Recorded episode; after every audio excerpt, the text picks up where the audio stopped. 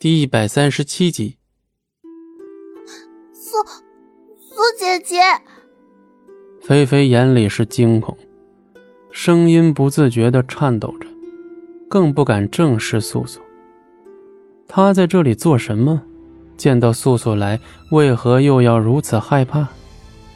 难道肥肥真的还与炼妖有关系？你这是做什么？素素神色严肃，单刀直入。再看一眼洒落在地上的苦寒水，声音发冷：“这苦寒水，你要用来做甚？”肥肥瞬间慌神。他来这寒井旁，自有他的原因，可这个原因他隐藏已久。面对素素的质问，他是该全盘托出，还是？自在的继续隐瞒下去呢？他不知道。苏苏姐姐，肥肥现在唯一的话语只是叫素素的名字。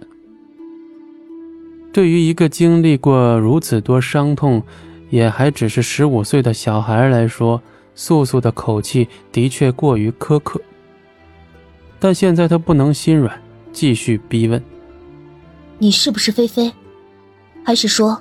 你已经用这枯寒水易容了。听了素素的话，菲菲一惊，连忙解释：“不是的，不是的，素姐姐，我是肥肥啊！”说完，肥肥上前欲拉素素的衣角，却被素素一下移身躲开。肥肥消瘦的手悬在半空，眼神中生出几分害怕，赶紧解释：“素姐姐，我就是肥肥。”素素不信他的话。也不多言，他在给面前这个肥肥最后一次把事情解释清楚的机会。苏姐姐，我可能真的是个坏人。肥肥低下头，眼中含泪，声音小的只有他们两个人能听见。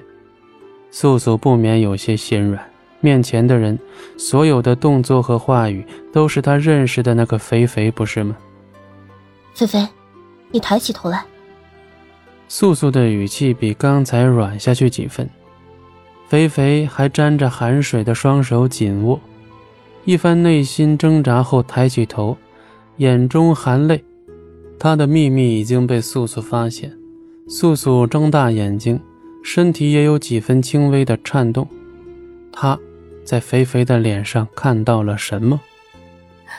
苏姐姐，你看。我是坏人吧？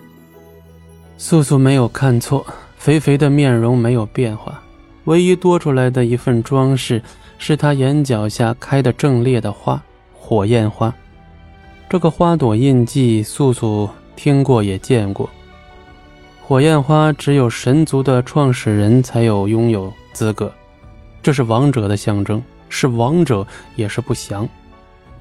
为何肥肥的眼角下会生出这样的一朵花来？难道说还未觉醒的浩荣遗女是肥肥？那么除素素以外，天地间的另一个浩劫就是肥肥，与他同在妖族，与他息息相关。肥肥，这，这是火焰花。素素甚至有些站不住脚，她疼爱的妹妹为何要背上与她同样悲惨的命运？菲菲眼神中充满了疑问，她似乎不知道这朵花的名字叫火焰花。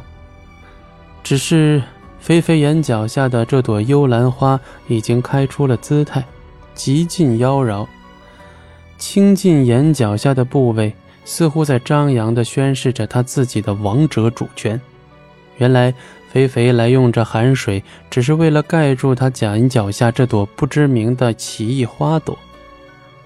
肥肥虽不知道这朵幽兰花朵代表什么，但此花开得如此妖异邪魅，他心里不免隐隐害怕，怕自己还未与炼妖完全脱离关系，怕又会被送去南牢甚至更远的地方。原来肥肥一直独自一人痛苦着。素素连忙换掉刚才的问题，捧起了一捧寒水，抹向肥肥眼角下。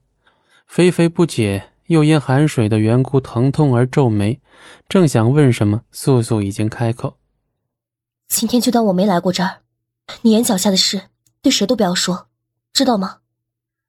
素素又恢复了往日与肥肥说话的语气，就像一个宠溺妹妹的姐姐。本集播讲完毕，感谢您的收听，我们精彩继续。